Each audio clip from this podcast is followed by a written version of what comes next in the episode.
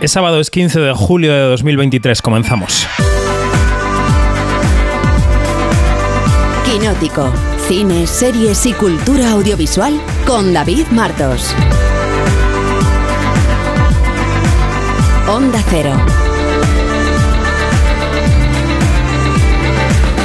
La huelga de actores y actrices de Hollywood, que es histórica, que no se producía desde el año 80, ha dinamitado el próximo arranque de la temporada de premios.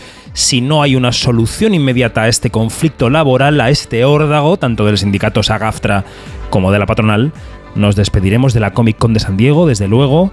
Les pegaremos una patada hacia adelante a los Emmy y adiós a Telluride, Venecia, Toronto y San Sebastián, como los conocemos, como arranque, digamos, de la campaña para llegar hasta los Oscar. A ninguna de estas citas de septiembre, tan importantes en el calendario, acudirían actores, así que las promociones se resentirían, la prensa les prestaría menos atención y dejaría de ser interesante para los estudios estar allí. Un círculo vicioso que dejaría un agujero económico en el sector de 30 millones de dólares diarios. Atención, todo el apoyo a las reivindicaciones sindicales en un mundo en el que parece que todo ya es como es, que nada se puede hacer, si viene la inteligencia artificial que venga, pues eh, todo el apoyo, como decimos, a esas reivindicaciones. Pero no está de más recordarles a unos y a otros el agujero económico que la huelga puede dejar en un sector que no se ha recuperado de la COVID y que está en plena reconversión. Soy David Martos y esto es Quinótico.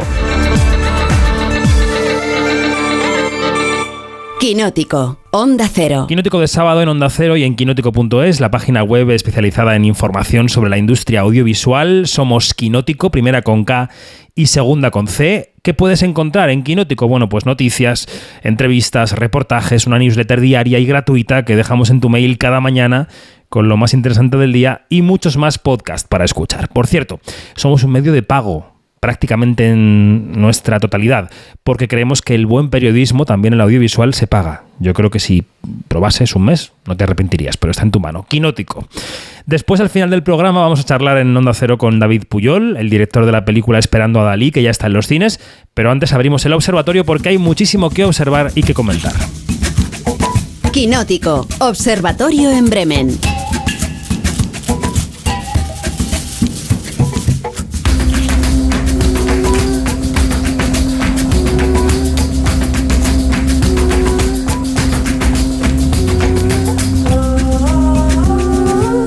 Nuestro observatorio se llama Observatorio en Bremen por Janina Pérez Arias, que siempre nos saluda desde allí con un moin moin, pero este fin de semana, tanto en el programa de esta noche como en el de mañana, que también se emite a las 10 en Canarias, no va a poder acompañarnos, aunque sí está por aquí parte de la redacción de Quinótico. Saludamos ya a Marina Such y a Dani Mantilla. ¿Cómo estáis, chicos? Buenas noches. Muy buenas. Eh, pues trabajando, así que... Y sin Janina, claro. Y sin Janina, que esto no es quinótico. Esto no es quinótico. Esto No, es otra falta- cosa. Nos falta, falta, sin Janina falta un aliciente ahí, no sé, falta un algo. El aliño de la ensalada de los oratorios. Bueno, eh, como decíamos en portada, huelga de actores es la noticia claramente de la semana y probablemente una de las de este año.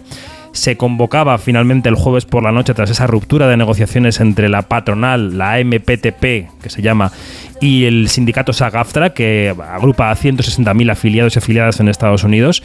Y lo ratificaba en rueda de prensa la presidenta del sindicato, Fran Drescher, la actriz Fran Drescher, con una intervención muy apasionada, muy contundente, en la que decía que le daba vergüenza no solo cómo habían tratado los ejecutivos a los negociadores del sindicato, sino que se hicieran los pobriños cuando van repartiendo bonus a los CEOs. Esto decía. how they plead poverty, that they're losing money left and right when giving hundreds of millions of dollars to their CEOs. It is disgusting.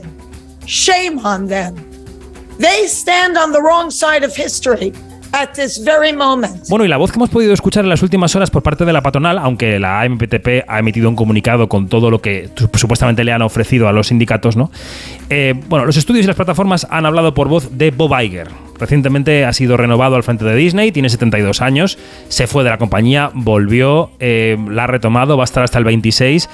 Y decía Bob Iger en una entrevista con la CNBC que las reivindicaciones de los actores están fuera de la realidad. We managed as an industry to negotiate a very good deal with the Directors Guild that reflects the value that the directors contribute to this great business. We wanted to do the same thing with the writers, and we'd like to do the same thing with the actors. There's a level of expectation that they have that is just not realistic. And they are adding to a set of challenges that this business is already facing that is quite frankly very disruptive. So they're not being realistic? Uh, no, they're not. Bueno, esta ensalada tiene pinta de acabar eh, fatal y no sabemos cuándo va a acabar. Em, así que empezamos por una ronda rápida de opiniones sobre todo lo que hemos vivido esta semana. Eh, Marina, ¿tú cómo lo ves? ¿Cómo estás viviendo esta huelga de actores que se unen a los guionistas, ¿no? También en huelga desde el 2 de mayo. Eh, pues como dices, esto pinta mm, como, el- como era aquella película eh, azul, os- azul oscuro casi negro. No, no, pinta, no pinta muy bien porque sobre todo eh, que es algo que eh, Fran Drescher también decía en, su intervención, eh, los estudios están como muy obsesionados con hay que recortar, están ahora en fase de recortes, de lo recortamos todo, eliminamos contenido de las plataformas de streaming para ahorrarnos impuestos y para no tener que pagar residuales, que es uno de, de los caballos de batalla de todo este asunto. Eh, le pagan a la gente menos, eh, intentan hacerlo todo de la manera más precaria y más barata posible, pero luego al mismo tiempo reparten beneficios millonarios a los CEOs, ¿no? Es, hay una narrativa ahora mismo en, Hollywood, sobre todo eh, por David Zaslav, por el CEO de Warner Bros. Discovery, que también es de los de no, no hay que recortar y todas estas reivindicaciones no son realistas. Y en varios sitios se ha publicado ya que es un señor que se, creo que se lleva al año como unos 20 millones de dólares en beneficios o algo por el estilo. O sea que eso, aparte de lo que cobra al año, que son otros, otros bastantes millones de dólares. Entonces está la cosa mm, tensa. Y esto pinta que va a ir eh, para largo, sobre todo porque sabéis también que los estudios dijeron que, bueno, que eso de volver a sentarse a negociar con los guionistas, hasta que no pierdan todas las casas, ellos no se van a sentar a negociar nada. Sí, querían exprimirles claramente. Eh, bueno, en la entrevista de la CNBC con Bob Iger, él también hablaba de la estrategia que van a desplegar o que están ya desplegando con sus marcas más conocidas, ¿no? Con, con Pixar, por supuesto, que se estrenó ayer Elemental, con eh, Lucasfilm, que acaban de estrenar Indiana Jones, con Star Wars, con Marvel. Lo que decía Bob Iger es menos y más pensadito todo, ¿eh? Menos y más pensadito todo. Eh, y claro, y los, los caballos de batalla de la negociación, por supuesto, eh, Dani, son eh, esos residuales, sobre todo lo que se llevan los actores por las reproducciones en streaming, incluso fuera de Estados Unidos. También, bueno, en general el poder adquisitivo, ¿no? Es, una- es un caballo de batalla de estos, de estos colectivos. Y luego la inteligencia artificial, que se ha convertido como el gran argumento de nuestro tiempo. ¿Tú cómo lo ves, Dani? Bueno, residuales, para poner en el contexto, eh, son los derechos de autor, que básicamente vienen a decir que como tú eres el autor de la obra, eh, de una forma u otra, si esa obra sigue generando dinero, tú tienes derecho a seguir eh, ganando también dinero por esa aportación que has hecho, que es una pata fundamental de la industria durante décadas, hasta que de repente llegaron las plataformas de streaming y se perdió la forma de medir las audiencias y se dejó de pagar. Durante un tiempo era suficiente que Netflix eh, y otras eh, empresas eh, pagaran sueldos abultados a los, a los creadores más importantes para que renunciaran a sus derechos, pero a raíz de las denuncias de gente como Micaela Coel, que dijo, no, no, yo prefiero ganar menos dinero y que la serie que yo hago sea mía y me siga generando dinero el resto de mi, de mi carrera, pues ahí ya empezó el debate. Y es que hay muchos melones y sobre todo hay poco... mm, muy poca empatía por parte de gente como Bob Iger que eh, de repente dice esa que esas demandas son realistas, que no puede suceder, cuando eh, él es una persona importantísima en la historia de Disney, hay que, hay que reconocerlo. Eh, gracias a él se compró Lucasfilm, se compró Marvel, se terminó de gestionar lo de Pixar, ahora lo han devuelto porque Bob eh, Chapek no tenía la confianza de nadie. Eh, y va a estar hasta 2026, que encima ha renovado esta semana, que claro, en vez de estar negociando con los actores para evitar la huelga, han estado negociando con el propio Iger para que, Es que es siga fuerte, ¿eh? es fuerte, eh, fuerte. al cargo. Sí, sí, es eso, como... ya, eso ya- ya dice mucho de las prioridades que tienen realmente Totalmente. los estudios. Y, y es muy irónico. Y la frase que ha dicho Marina creo que es importante y hay que volver a, volver a ella, porque en teoría había, eh, había cierta división dentro de las líneas de, de la patronal eh, estamos de acuerdo en decir eso, estamos no, no lo estamos en decir que vamos a exprimirles hasta que ya no les quede otra que negociar a la baja. Y, y creo que eso ha provocado eh, cierta sensación de unidad aún mayor y que puede ser importante para que actores y guionistas se unan y digan, no, no, aquí nos vais a dar lo que eh, merecemos y lo consideramos que eh, tenemos que recibir o no se va a volver, a grabar. Han pasado 48 horas desde que se pasó el límite de la huelga y ya hemos sabido que películas como Deadpool eh, se han parado. Deadpool 3, que encima era muy, muy curioso porque había seguido grabándose sin guionistas, a pesar de que es una película que muchas veces se, improvisaba sobre la marcha.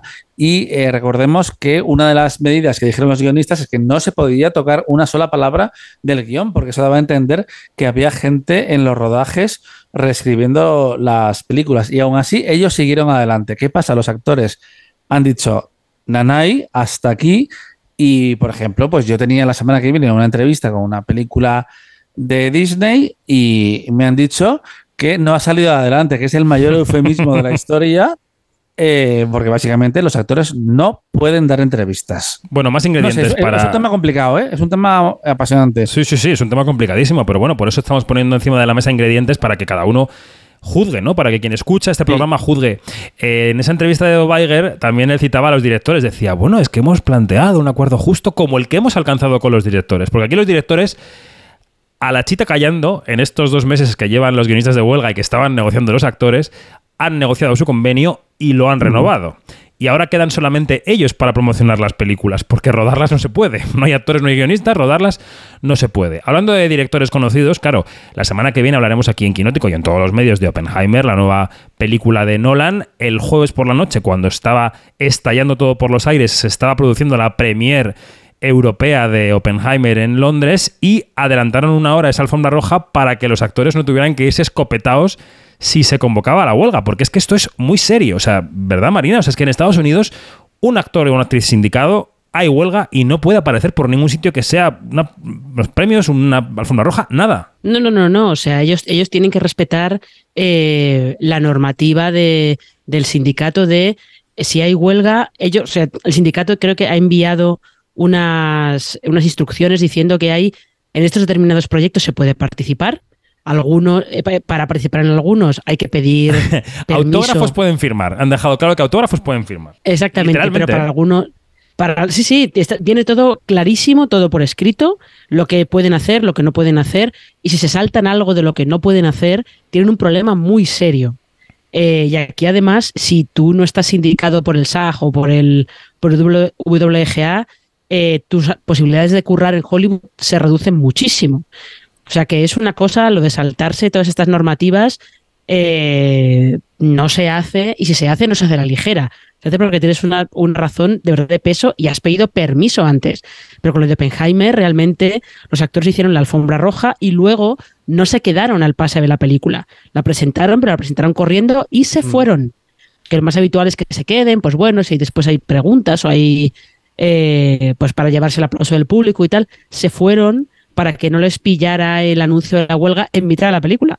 Claro, claro, no. Y, Y la- además, eh, es que hay un, eh, un segundo, Dani, y es que además hay, parece que hay un enfado en el sindicato de actores porque la prórroga de la negociación, que acababa el día 30 y se prorrogó hasta el 12 de julio, parece ser que ha sido utilizada por los estudios, y es que así ha sido, para celebrar las premiers y los tours promocionales de los taquillazos del verano y poder dejar eso cerradito. Quiero decir, es que, es que ha sido un poco fuerte.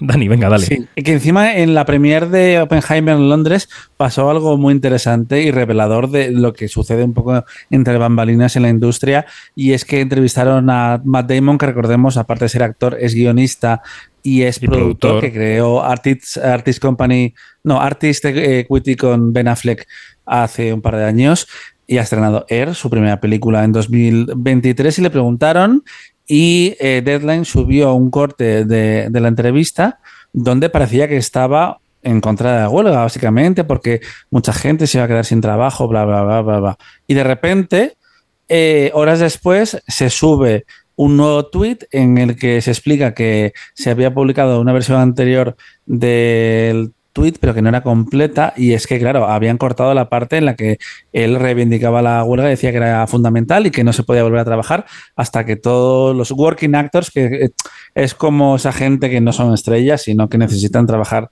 en el día a día y que les cuesta sobrevivir como actores, eh, tienen que estar justamente recompensados. Y eso huele claramente a que el equipo legal de Matt Damon haya cogido el teléfono, ha llamado a Deadline y le ha amenazado de muerte prácticamente para poner el total completo, porque para que haga una rectificación de un tuit en negrita es que haya habido una llamada. Y eso, por otro lado, vemos claramente una intención por parte de Deadline de ponerse del lado de los estudios, porque recordemos que los eh, eh, medios estadounidenses dependen en gran medida de la publicidad de las majors y, se crea una relación ahí viciosa, porque además recordemos que hay un fenómeno que yo creo que aquí, si o estás muy puesto o no lo sabes, y que es difícil de entender, y es que la mayoría de cabeceras en realidad eh, pertenecen al mismo grupo. Las tres grandes Eh, pertenecen a Penske Media, las tres. Las tres. Es que es increíble, es increíble pensar que Mediaset y A3 Media fueran eh, socias prácticamente. No, imagínate que, que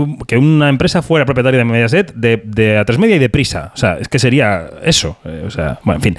Hablaremos enseguida, Dani, de la temporada de premios, de qué puede significar esta huelga para la temporada de premios, pero antes hay eventos, Marina, que ya van a estar tocados de muerte, que ya estaban un poco así, tocados de muerte por lo menos en su celebración veraniega. Pienso en la Comic Con y en los Emmy. Eh, consecuencias en estos dos eventos, Marina. Hombre, ya se vio cuando se anunció eh, se anunció eh, lo que habría la programación de la Comic Con de este año, que la, comi- la Comic Con empieza el miércoles que viene, el 19 de julio. eh, ya se vio que había bastantes estudios que no iban a ir. Y los que van a ir, porque Warner y DC sí que van a aparecer por Comic Con, van a llevar sobre todo animación. Eh, en acción real casi no van a llevar nada porque ya se estaba, ya se contaba con que iba a haber huelga de actores y ningún actor iba a pasar por San Diego para, para presentar nada. Con lo cual, pues esto, esto que tienen los paneles, estos con los actores, que luego siempre, siempre queda muy lucido y siempre acabas viendo vídeos y tweets, cosas por el estilo, eso este año eh, o no se van a hacer o van a perder mucho lustre. Y luego está la duda, porque todavía no se ha confirmado, la duda de qué va a pasar con los semi. Los semi tendrían que celebrarse el 18 de septiembre, pero es más que probable que para entonces la huelga continúe. Eh, la Academia de Televisión se había planteado eh, retrasarlos a noviembre o incluso a enero, pero en el momento en el que estamos con este podcast, que estamos emitiendo este podcast, no se ha hecho oficial todavía eh, esa decisión. No creo que tarden mucho en, en decidirlo, ¿eh? pero claro, esto va a ser un poco como los Tony de la pandemia, que eh, los nominados fueron nomi- estuvieron siendo nominados durante un año prácticamente hasta que se pudieron entregar los premios. Te vamos a aconsejar que abras un nuevo podcast, Dani Mantilla, que sea la eterna nominada. ¿eh? Sería fantástico. Eso en cuanto a los eventos veraniegos, más veraniegos, digamos, o los que dependen un poco más del verano, pero claro, la temporada de premios empieza en Telluride más Venecia más Toronto más San Sebastián. Luego hablaremos de la presentación de San Sebastián que vivimos ayer en la Academia de Cine, pero claro, todo esto sin caras conocidas. eh, es que no me lo imagino, Dani. Es que no, es que ya no me lo imagines, que no me lo planteé. Yo pensaba de verdad que la huelga podía pasar porque realmente se veía que era un momento de transición fundamental para la industria, por todo lo que decías de la IA, que no hemos entrado en detalles, pero lo vamos a hacer seguramente durante los próximos meses. Y yo no me había planteado que están a la, vuelta de la esquina eh, Telluride, Toronto y, y Venecia. En San Sebastián también hay eh, talents eh, estadounidenses, no tantos, pero sí que Bueno, les puede resentir eh, con algo tan sencillo como Javier Bardem, premio de Donostia. Bueno, no. ¿Qué hace Javier? Pero es que, un segundo, es que han ofrecido un premio de Donostia a una actriz norteamericana, lo dijo ayer Rebordinos, que ahora no saben si va a poder venir. Han ofrecido la presidencia del jurado a otra actriz norte- norteamericana que no saben si va a poder venir. Es que es así. Pero es que ya, ya no te vayas a Estados Unidos. Javier Bardem, que es una persona de declaradas eh, orientaciones políticas de izquierdas y que es un miembro eh, del sindicato de actores, que además los últimos años ha trabajado mucho más en Estados Unidos que en España, se va a tener que preguntar si quiere que su cara salga en Hollywood Reporter yendo a recoger un premio a su carrera cuando hay una huelga. Es que es un tema. claro. ¿eh? Es que te cierras puertas en Estados Unidos, seguro. Claro, eh, y además él que tiene un sentimiento político muy pronunciado y que siempre habla de los actores, bla, bla, pues es un debate que, que va a tener y que de repente, pues eh, a veces lo- los artículos son un poco alarmistas en los medios estadounidenses, por eso que decíamos antes de que había unos intereses y si se crea como ciertas líneas narrativas, pues igual eh, apoyan a un lado o a otro para negociar con más intensidad. pero es que Toronto depende de las estrellas. Venecia, en los últimos años, se ha volcado mucho en el cine americano y en ser la casilla de salida de la temporada de premios. Telluride es un festival eh, que eh, se transcurre en, transcurre en tres días en las montañas de Colorado y que es como un pequeño pueblo en el que se reúne todo el mundo, tiene las estrellas súper cerca, pero claro, no pueden ir. ¿Qué van a Mm, hacer? No, no, no. Eh, mm, es, es complicado porque además decían eh, supuestas fuentes de ejecutivos de Hollywood que dices, a ver, yo a, a los festivales voy a presentar la película y a que haya esas fotos de alfombra roja. Si no tengo estrellas, eh, mm, ¿Qué hago? ¿Qué hacemos? Claro. Bueno, desordenemos un poco el guion porque teníamos previsto hablar de San Sebastián ahora, pero ya que estamos con estos festivales internacionales, es que Venecia presentaba a su jurado a finales de esta semana y tampoco nos se nos encendió la bombilla al ver que casi todo eran directores, ¿no, Dani? Quiero decir No. que Jane Campion, eh, Santiago Mitre, Martin McDonagh, todos a las órdenes de Damian Chazelle, que a ver si se redime con su palmarés, porque si no, no le perdonaré nunca más. Manuela Carmena. Em, y claro, es que no puede haber actores de Hollywood ahí. Es imposible. Es que además yo creo que tenemos el cerebro un poco frito porque también nos llevamos a, las manos a la cabeza eh, diciendo cómo va a ser Jane Campion miembro de un jurado que preside Damien que los dos son directores con Oscar, pero Jane Campion es un símbolo, fue la primera mujer en ganar la Palma de Oro, la primera eh, mm, fue presidenta del jurado también en Cannes, pero es que también había sido presidenta en Venecia hace 25 años. También es raro que, vuelva, sentido. ¿eh? Habiendo sido presidenta, Claro. volver es raro, también te digo. No, en Venecia ha pasado más que, que en Cannes, pero eh, aparte, mm, yo me. Bueno, es que la- las presidencias de festivales se cierran con muchos meses de antelación y es probable que este año haya llegado gente que estaba en la lista de esos posibles jurados en algún momento. Eh, cuando de repente han hecho cuentas y no podemos hacerle esto a los actores, de que tengan que una vez más elegir eh, porque ya hubo jurados en, en Cannes como Paul Deino, que tú veías que lo estaba pasando un poco mal cuando le preguntaban por la huelga de guionistas y que decía que lo primero que iba a hacer en cuanto llegase a Estados Unidos era irse a, los piquetes con sus compañeros. Pues este año solo hay, solo hay actores, eh, pues creo que hay uno marroquí, hay una actriz china y hay un actor y, y director italiano. Así que no vamos a tener esos reclamos, pero el plantel, Viajas en Love también está, es, es espectacular. Y veremos qué pasa porque ya hay fecha para Venecia el 25 de julio y que yo creo que ahí va a ser una primera instantánea de lo que puede pasar eh, durante los próximos meses. Sí, en cierta, ma- en cierta medida volvemos un poco a la pandemia, ¿no? Con estas restricciones. Pero, en Qué fin. horror. Sí, es un Sí. poco mentalmente. Bueno, es un más, poco... o más que, más, que, más que a la pandemia, lo que estabais comentando de San Sebastián, lo que recuerdo un poco es aquel festival de San Sebastián que se celebró después del 11 de septiembre, Sí, eh, sí. que las estrellas estadounidenses no volaban. Entonces había que, que apañarse con, con lo que tenías, tenías más a mano, ¿no? Porque no podías contar con las estrellas estadounidenses porque la situación allí era tal que, que no volaban fuera de Estados Unidos y no participaban en, en ninguno de estos eventos. Pues venga, hablemos de que- Donosti. Dime, Dani, venga. Julie Andrews nunca eh, llegó a recoger su premio Donostia. Efectivamente, efectivamente. Decía, hablemos de Donosti, porque ayer se celebró el acto tradicional en la Academia de Cine de presentación de la programación española del Festival de San Sebastián y José Luis Rebordinos abría el acto eh, emocionado y nervioso, diría yo, por la trascendencia del mensaje, con una alocución contraria al fascismo por todos los actos de censura que está llevando a cabo Vox en los nuevos ayuntamientos de, de España y, de, y en las nuevas eh, comunidades autónomas y instituciones. Y luego también lo repetía en una entrevista que mantuvo con Quinótico después de la presentación y que hemos publicado esta mañana. Lo decía así. Yo no tengo nada contra la derecha ni contra la izquierda. Es decir, de hecho, nosotros nos definimos como un espacio de encuentro. Queremos que sea un sitio para todo, tifo- todo tipo de formas de entender el mundo y, de y queremos que se pueda enunciar cualquier discurso con una única condición, que es el respeto al resto. Y no somos tan ingenuos tampoco para pensar que la censura acaba de empezar ahora.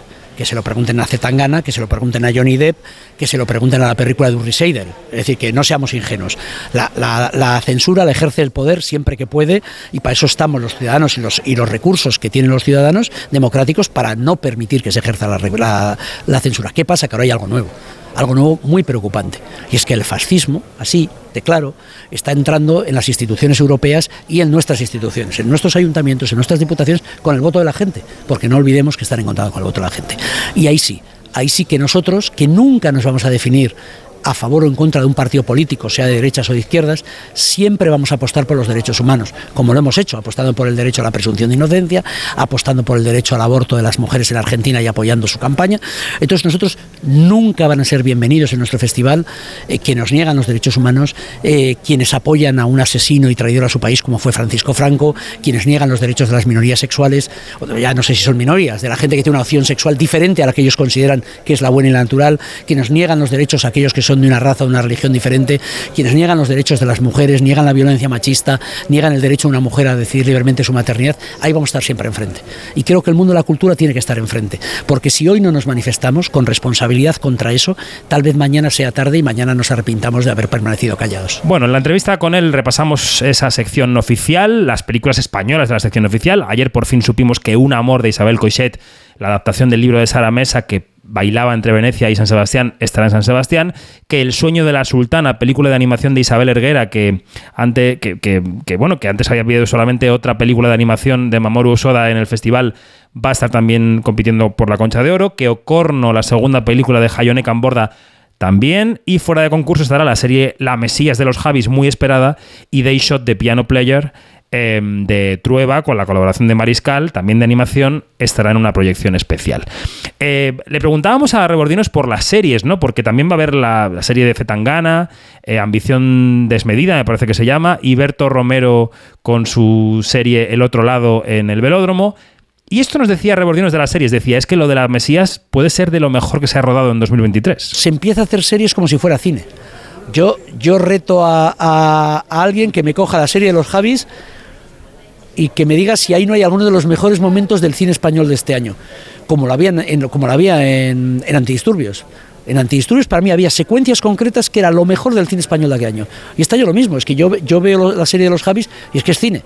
De hecho hemos quitado de todos sitios lo de serie de televisión, tenemos serie porque está rodada, insisto, mezclando con 16 milímetros. Es que realmente cada vez hay más riesgo. Eh, yo ahí, vamos, eh, eh, el trabajo que está haciendo Domingo Corral para mí en Movistar, apostando por directores de cine, haciendo series, se está notando. El nivel de las series que están haciendo en general es altísimo. Que ya es decir.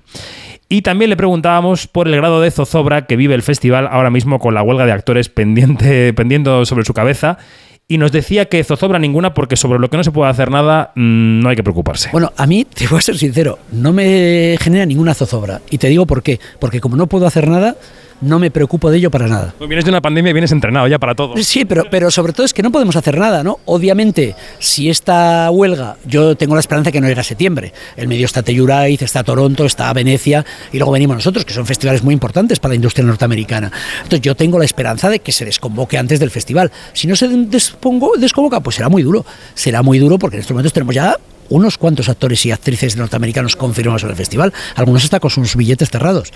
Entonces, claro, pues sí, sería un drama, perderíamos dinero, perderíamos glamour, perderíamos muchas cosas, pero no podemos hacer nada. Entonces, a otra cosa. Entonces, seguimos trabajando. Eh, obviamente ahora ralentizaremos la presencia de norteamericanos o sobre todo no comprometeremos cosas que suponga dinero, es decir, no cogeremos viajes cerrados, etcétera, etcétera, pero no podemos hacer nada. Entonces, cuando no se puede hacer nada, yo creo que lo que hay que hacer es seguir trabajando y esperar acontecimientos. Hay que pelear por lo que se puede cambiar. Aunque puede ser muy duro, repetía Rebordinos. Bueno, sobre todo esto, sobre la selección de San Sebastián, sobre cómo queda el arranque de la temporada de premios con este festival, hablo de la parte española. A ti que estuviste allí en ese acto conmigo, Dani, ¿qué sabor te dejó? Pues fue un año, es un año un poco extraño para, para San Sebastián y para la cosecha española. Ya hablamos en 2022 eh, nos preguntamos qué iba a pasar el año siguiente a una cosecha tan brutal como la de Asbestas, Alcarrás, Cinco Lobitos. Y de repente nos hemos encontrado con tres películas en la sección oficial, que Un Amor sí que es uno de los títulos más esperados, porque es una adaptación de una novela muy aclamada, con Laia Costa, que viene, que viene de ganar Goya, y Jovic, que también está en otro gran momento con, con Reina Roja. Eh, pero de repente nos hemos encontrado con dos directoras como Camborda, con eh, Corno, que por cierto es la primera película rodada en gallego que se va a ver a concurso en San Sebastián, y con una película de, animación que no teníamos eh, ubicada, porque nos preguntábamos si Trueba eh, iba a estar en San Sebastián, pero han decidido apostar por nuevas generaciones, por voces femeninas, que recordemos, venimos, creo que son de seis años de Goya esa dirección novela, así que sigue por un lado esa vía continuista de las nuevas eh, cineastas y por otro lado mirando al futuro, porque nos preguntábamos si iba a estar Paula Ortiz, que tiene nueva película y que estuvo en las secciones paralelas con la novia, o Martín Cuenca, que tiene el amor de Andrea y que él es un habitual de San Sebastián, no está tampoco, así que hay renove. Y yo sí que me ap- eh, apunté tres nombres que esperaba ver en el festival y que no están, que son Pablo Berger, eh, con Robot Dreams, que eh, aparentemente no va a estar en, en San Sebastián. Víctor Erice, que eh, lo esperábamos porque era el 50 aniversario, es el 50 aniversario del Espíritu de la Colmena y además ha presentado su eh, primera película en 30 años. Y falta Juan Antonio Bayona, que yo creo que es mi apuesta de todas formas para película de inauguración. El 25 veremos si está en Venecia o no está en Venecia, pero yo creo que sí que va a reaparecer en el último momento eh, la primera gran superproducción de Netflix en España. También queda el interrogante de saber si la sección Perlas, que es ese festival de festivales que organiza San Sebastián cada año, habrá películas españolas o no, si se han anunciado, si, si hubiera habido españolas, se habrían anunciado hoy, o sea, ayer o no. Eh, en fin, bueno. Erice y Berger podrían caer todavía, pero de momento no están anunciadas.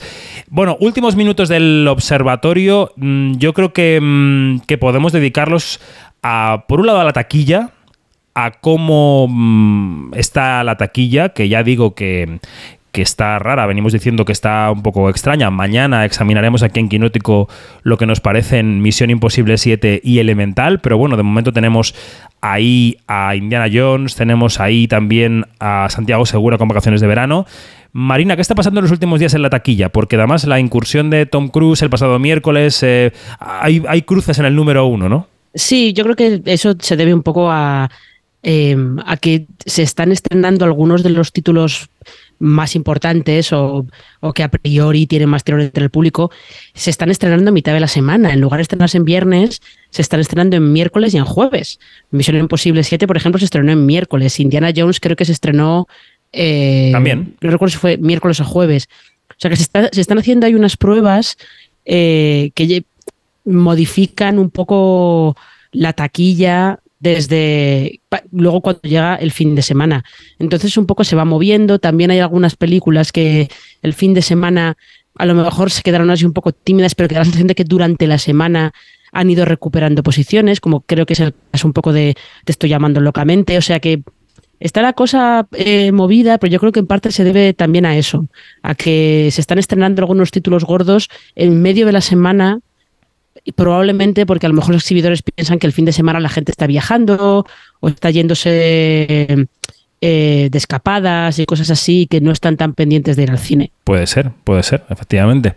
Eh, y relacionado con esto y relacionado con lo que contábamos de San Sebastián, del cine español, también firmas tú esta semana en Quinótico una especie de recopilación de cómo le ha ido a nuestro cine nacional en el primer semestre del año y qué, qué conclusiones sacarías.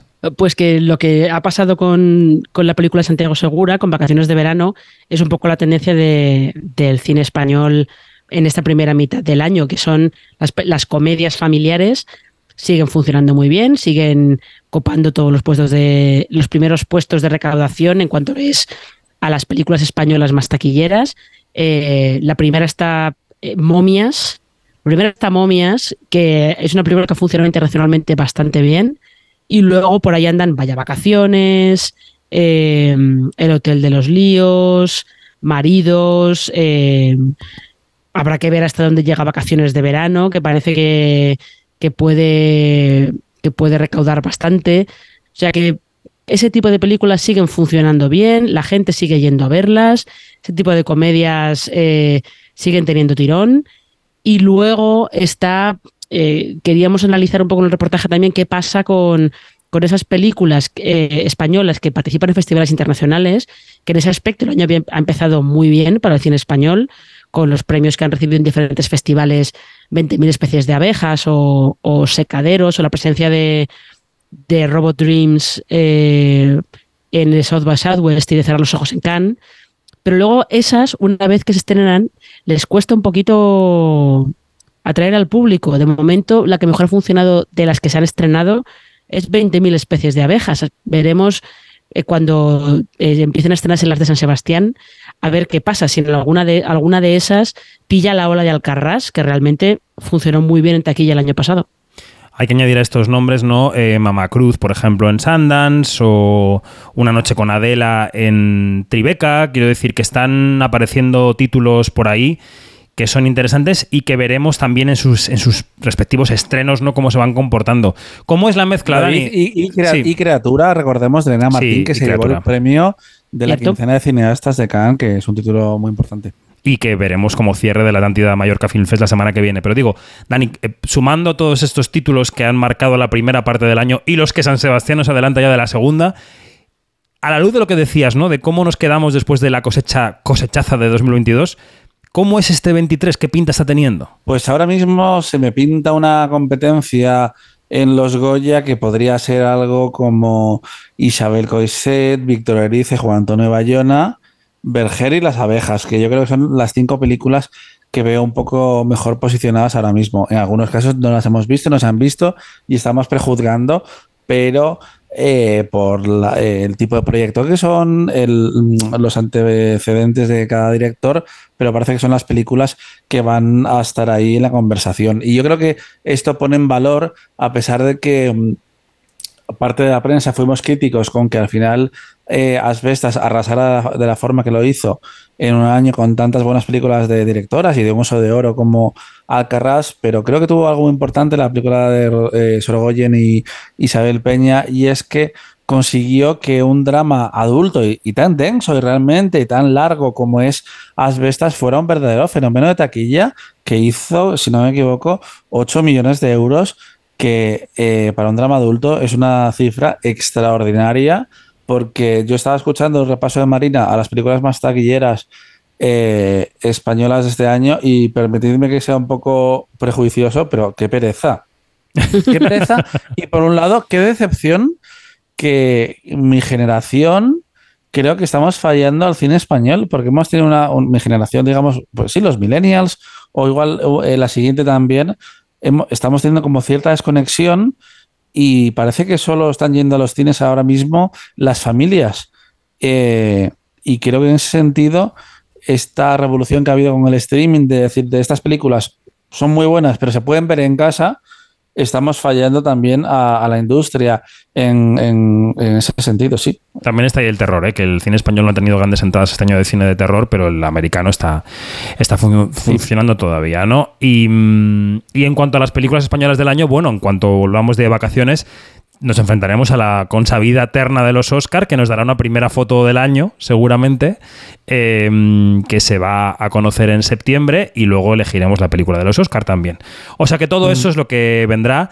Eh, para que sepan los oyentes y las oyentes, en las próximas semanas, la semana que viene tenemos todavía programa un poco de actualidad de la semana, el, el sábado 22 de julio, mañana también, mañana como digo, Misión Imposible y Elemental, y luego en la primera semana de agosto haremos una especie de programas especiales profundizando en esto, ¿no? En cómo ha sido 2023 hasta ahora y en cómo va a ser en el futuro. Bueno, nos queda por comentar, oye, Dani, el cine senior de esta semana, ¿no? Que, se ha presentado esa campaña de, de 2 euros para los mayores de 65 años en los cines. Se presentó el martes eh, en plena campaña electoral, aunque allí casi nadie quería hablar de política, pero bueno, pudimos sacarles ahí un poquito de, chicha porque la medida la presentó el presidente del gobierno en la campaña de las autonómicas, ¿no? Eh, ¿Qué nos dijeron? A ver, fue gracioso, la verdad, porque hubo un par de preguntas políticas y iban desde la gente que no quería hablar y la gente que no le dejaban hablar por temor a lo que pudiera decir si era demasiado honesto, con, un temor que es real. Eh, hay incertidumbre en el sector y en la cultura en general de lo que, de lo que puede pasar a partir de las eh, próximas elecciones. Pero tal y como nos pidieron ellos, estamos aquí para hablar del cine senior y de esa medida que consiste básicamente en que las personas mayores de 65 años puedan ir a los cines los martes o en algunos casos en, otros, en otras salas otros días, porque hay cines, por ejemplo, que solo abren los fines de, semana. Y el objetivo es recuperar un hábito porque durante mucho tiempo ese, sector más envejecido de la población era muy fiel. Eh, se dice a veces de forma despectiva, en plan, las señoras del Verdi o las señoras de no sé qué, y al final las señoras, las señoras del Paz, las señoras del Paz. Claro, las señoras del paz, y son las que más van al cine, así que esas señoras también eh, pueden ir más ahora eh, gracias a esa medida que ha salido adelante gracias al apoyo del ICA y del Ministerio de Cultura que tiene un presupuesto de 10 millones de euros y que en principio es hasta finales de, de año y que se ha aplicado a más de eh, 3.000 salas y 420 cines en total. Bueno, pues ahí está, ahí está la... Yo, he tenido esta semana la oportunidad de hablar con algunos distribuidores por otros temas profesionales y están todos, pues evidentemente agradecidos porque se ponga en marcha una medida que, que atraiga a la gente, pero claro, hay mucho mosqueo también en la distribución independiente, porque dicen, bueno, es un poco como lo de los impuestos, ¿no? Le dejamos, lo que se decía en el debate el otro día, ¿no? Le dejamos a, Juan Roch barato el cercanías, ¿no? Pues eso, dos euros para ver Santiago Segura no es lo mismo que dos euros para ver una película super indie. Eh, o dos euros para ver Indiana Jones, pues no es lo mismo que dos euros para ver otra que tiene muchos ingresos clave mmm, pendientes de la taquilla, ¿no? Entonces, bueno, pues ahí está la dicotomía, pero se ha decidido así y a ver qué tal funciona. Habrá que hacer balance en algún momento de esta, de esta campaña. Pues eh, Marina, Dani, muchas gracias. Mañana os quiero por aquí, ¿eh? Os quiero por aquí a la misma hora porque hay que hablar de Misión Imposible 7. a ver qué nos tal. vendremos, nos habremos tirado en, en, moto y estaremos aquí aterrizando con un paracaídas. Y con aire acondicionado, por favor. Qué imagen, qué imagen. Vamos a invitar mañana a Randy Mix, que es un tuitero de pro y analista de cine de pro, para que nos cuente cosas de Tom Cruise y de Misión Imposible. Marina, Dani, gracias. Hasta mañana. Hasta mañana. Nosotros nos quedamos por aquí porque tenemos al otro lado del teléfono ya a David Puyol, que es el director de Esperando a Dalí, una ópera prima que nos lleva hasta el año 74, hasta Cadaqués. Allí hay un chiringuito, que es el surreal, que hace lo imposible porque Salvador Dalí eh, acabe comiendo allí, en ese chiringuito. En el reparto están Iván Masagué, Vicky Peña, Paco Tous. Es una película muy mediterránea, sol, eh, sal, música, buen rollo. Escuchamos cómo suena la película y vamos con la entrevista. Quinótico, la entrevista. Bienvenidos al reino de Salvador Dalí. El padre de Lola tiene unos restaurantes en la playa. ¿El surreal? C'est des cuisiniers, ils peuvent aider ton père au surréal, voyons. Es egocéntrico, caótico, grita a todas horas y no sabe escuchar. Para ti es muy importante que venga Dalí el surreal, ¿verdad? ¡Señor Dalí! Serás el nuevo chef del surreal. Estoy pensando, muchacho, que estás metido en un lío muy gordo, ¿me equivoco? David Puyol, buenas noches. Buenas noches. David es el director de Esperando a Dalí, que ha llegado este fin de semana a las salas de cine.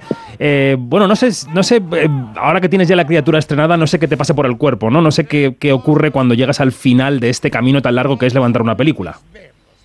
¿Qué se siente cuando, cuando se tiene el, el niño en casa? ¿No? Y entre los brazos es un largo camino eh, y piensas en tantas cosas. Además, es un camino que, que, todavía no se ha transitado. Es decir, sí que hay un alivio, un hasta aquí, ¿no? Te, te llevo hasta la puerta, hasta aquí, y ahora el resto del trabajo es, es de la película. Es eh, Claro, ahora tiene que defenderse ella, ¿no? Tiene que conectar con las audiencias, eh, irá para arriba si la, si la gente quiere o se estancará o irá para abajo, no, no lo sé. O sea, no, es como que ya no es solo un bebé, es, es un, una persona mayor que tiene tu hijo que va a la universidad o tu hija y tiene que hacer un, camino sola ahora, ¿no? La, la película. Y, así estoy, como pendiente de ella, vigilante, cuidándola, pero la, en, en, la distancia ya, digamos. Uh -huh, entiendo. Eh, ¿Cómo fue la decisión o el paso del documental a la ficción? ¿Por qué quisiste hacerlo o qué se cruzó en tu camino o era una intención que tenías desde hace años? Mira, desde hace años. Eh, todo lo que he hecho en mi vida, todo, todos los documentales, eh, todos los, los, movimientos profesionales que he hecho en mi vida, los he hecho eh, para, para, hacer cine, para llegar al mundo del cine. Entonces, eh, pero, pero, es difícil, el cine es un, es un mundo complejo porque es las financiaciones, levantar la financiación de un proyecto es complicado. El documental permite eh, que con pocos medios puedas explicar una historia, puedas utilizar narrativa. Es un ejercicio de montaje impresionante que te ayuda a economizar, a, pues a, pues, pues a, ser, eh, a, dar un sentido de ritmo a lo que estás explicando, a prescindir de lo que de, de, lo que ya se ha dicho varias veces en el documental, es decir, a no reiterarte. Entonces entra, hay un aprendizaje sobre la obsesión eh, del ritmo importante en el mundo del documental, ¿no? Uh -huh. eh, y, pero claro, en mi cabeza siempre, siempre, desde que soy un niño, es el cine. De hecho, es el cine lo que me llevó a hacer documentales y no al revés. Claro. Eh, hice documentales para estar conectado con las cámaras y con, y, con, y con la narrativa. Da igual si hay actores o no hay actores, hay algo que explicar. Eh, y entonces, pero pensando siempre en mi sueño, en, en- ya hice una película en el 2010 para, para TV3 que se llama Morir entre actos, que está en filming y que ya se puede ver como una especie de, de campo de entrenamiento. Ensayo, Eh, Luego tardé 10 años junto a Roger Corby y a David eh, Ortiz en, en levantar este proyecto, ¿no? Eh, pero aquí estamos y esperemos que ahora todo pues, pues sea más ágil. Eso dependerá de la, de la audiencia, claro. Em, bueno, eh, en esta película, en Esperando a Dalí, que ya se pudo ver en el Festival de Málaga y que ha llegado ahora a las salas, yo creo que están algunas de tus preocupaciones, ¿no? Da igual documental o ficción, está ahí la cocina, está Dalí. eh, ¿La historia es completamente original tuya? ¿Bebes de algún suceso real? ¿Cómo llegaste al guion de la película? Pues sí, es una idea original eh, y parte pues de, de- de- de- del, del tiempo que pasé al lado de Juli Soler y Ferran Adrià en el Bulli. Fue un privilegio. Yo llegué para, para estar un año ahí rodando un, documental y dos Ferran y Juli se enamoraron del resultado y acabamos en 15 documentales. O sea, eso se alargó años eh, rodando, editando, lanzando series para la televisión. Ahora la puedes encontrar en Amazon Prime eh, y hay 15 episodios. Y entonces, eh, a raíz de eso llegó el interés de la Fundación Dalí eh, por hacer una trilogía eh, de, pues eso, de, Salvador Dalí. Y entonces, eh, ya casi que me quité un sombrero, me puse el otro, sin tiempo casi de, de- respirar. Era tan fascinante eh, el proyecto que había hecho y, el, y en el que me iba a embarcar. Entonces, claro, ahí nació la chispa, ¿sabes? Eh, no podía dejar de imaginar que qué hubiera ocurrido con Dalí si hubiera ido a- hubiera podido ir al restaurante de, Ferran y de Juli. Pero yo creo que hubiera alucinado, hubiera encantado, porque Dalí era muy gourmet. Le encantaba comer y en sus libros están llenas de, de referencias y reseñas al, al mundo de la gastronomía. Y entonces yo creo que como Ferran era un, un tipo con una técnica impresionante y que le gustaba desarmar al comensal, creo que ese juego le hubiera interesado a, a Dalí, ¿no? Entonces de ahí Mm. sale la chispa y ya el resto es toda una, una suerte de imaginación, alter egos de Ferran, de Alberti, de, de Jules, interpretados por lo- los actores, Dalí como ángel que, que, les va como rodeando, ¿no?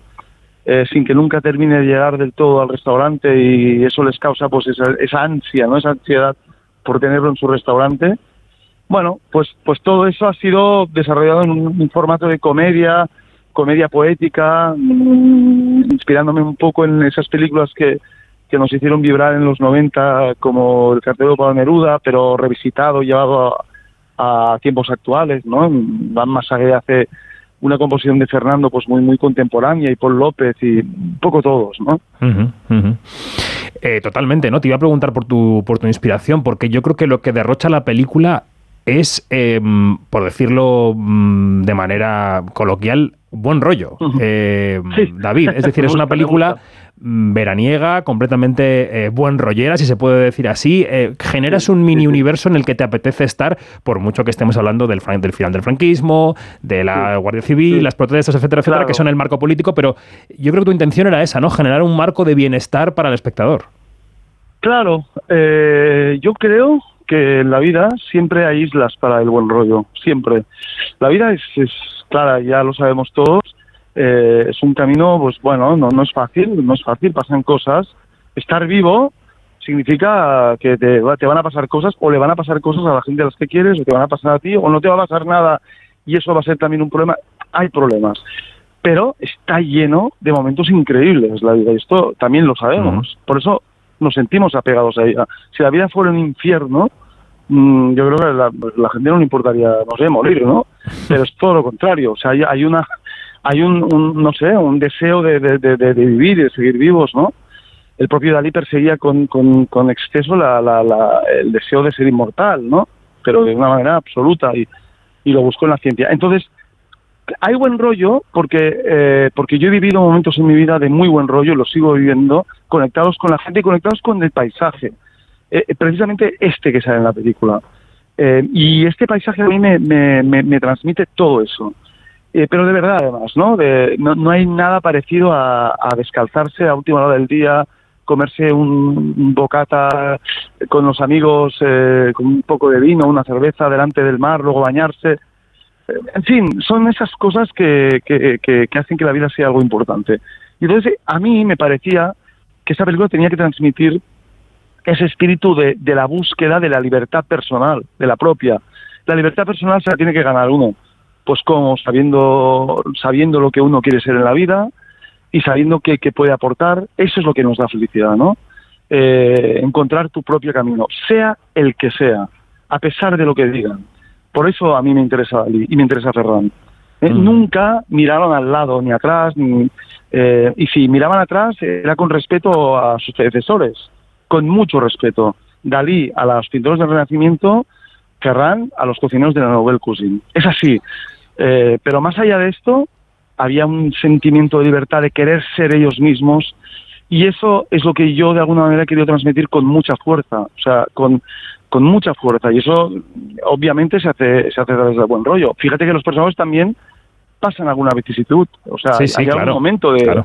claro. de problemática, o sea, que la, la comedia de repente, paz, ahí se vuelve como de suspense. Pero es que no hay comedia tensa. sin contrapunto, ¿no, David? Quiero decir que una comedia tiene que tener esos contrapuntos Sí, para señor. poder funcionar. Te quería preguntar también qué ha sido. ¿Qué ha sido lo más complicado en comparación con tu carrera previa en el documental? ¿no? ¿Cu- ¿Cuáles han sido los retos de un rodaje de ficción como este? No sé si han sido el- Claro. los días de rodaje, que a lo mejor hubo documentales en tu carrera que mm, rodaste durante más tiempo, ¿eh? eso no lo sé. O ha sido el proceso de montaje que ha sido distinto y tiene otras, otros elementos. Eh, ¿Cuál ha sido la diferencia y dónde has dicho, ah, es que esto yo no me lo esperaba así, ¿no? tan duro? No sé. No, no, está, eh, la- tengo que decir que, que, que como he hecho cortos y la película para televisión, y tengo que decir que, que no ha habido muchas sorpresas, pero hacer una peli es, es deporte de alto riesgo, es decir, que tú armas ahí todo ese artilugio que lo haces completamente consciente de lo que estás haciendo, de lo que te esperas de él, de lo que esperas terminar de ver y más o menos así, pero las películas tienen vida propia tienen vida propia. Entonces, por mucho que tú planifiques lo que lo que estás haciendo y que sí, de acuerdo, lo, lo estamos viendo en el montaje y no, no, pues está quedando más o menos como queríamos y tal, y sí, eh, nunca es 100%, ¿eh? siempre hay variaciones y tal. Pero aunque la película quedó bastante como, como yo quería, eh, hasta que la, no la lanzas a la- al público, para mí es un, es un proceso que no está completado. O sea, Mm. para mí la película es buena o no lo es en función de, de, la conexión que haya con el público. Es así. Me he discutido mucho con mis amigos sobre este tema, pero esto no puede ser. Digo, bueno, yo lo siento así. Siento que, siento que la, la película necesita un proceso final que es el de la aceptación del público. Y cuando eso eh, se produce, pues yo puedo acabar diciendo que la película es, es buena. Otra cosa es que yo estoy orgulloso del trabajo que hemos hecho, que lo estoy a tope, porque tengo un director de fotografía espectacular que se llama Román Martínez de Bujo, que ha hecho un trabajo impresionante que es trasladar esa especie de luz mediterránea, eh, preciosista, eh, una- que te envuelve, que te, que, te, que, te, que te aparta de la vida durante dos horas y te sumerge en esta historia con toda esa paleta de colores increíble, de la que cuando se encienden las luces es como que te estás despertando de, de un sueño, así de preciso es el trabajo de Román. Mm. Y luego el trabajo actoral, que me parece eh, importantísimo. Eso es un, otro reto. Mm. Trabajar con los actores, llevarlos un poco al terreno que tú quieres para que de alguna manera la sinfonía que representa eh, pues, pues, pues, pues, pues todos los actores y los personajes hablando entre sí, esas notas suenen, le suene bien al espectador. Pues Jules es de esta manera, muy, muy histriónico, muy alocado. Fernando es más introvertido y más eh, introspectivo. eh, su hermano es más rebelde. eh, Lola es más decidida. El, el otro. O sea, todo eso en conjunción tiene que, todos estos personajes eh, vi- conviviendo, tienen que, que, que darte como una especie de nota musical eh, armoniosa, que yo creo que eso lo hemos conseguido, pero lo digo porque en Málaga tuvimos una ovación de cinco minutos gracias a esto, lo digo porque en el Festival de Barcelona dos- eh, un mes después pasó lo mismo y lo digo porque en, la- en el Presidente de Madrid ha ocurrido. Bueno, me, me, me siento, siento que la, la película tiene una conexión muy, muy potente con la audiencia, ¿no? Que lo pasan muy bien. Pues em, David Puyol, muchísimas gracias por pasar por los micrófonos de Quinótico esta noche y oye, mucha suerte, que vaya muy bien tanto la taquilla de esta película como Mm. lo que emprendas en el futuro. Oye, pues gracias eh, por vuestra atención y, y no sé, por, por recibirme en vuestra casa. Gracias. Un abrazo, chao. Un abrazo, chao.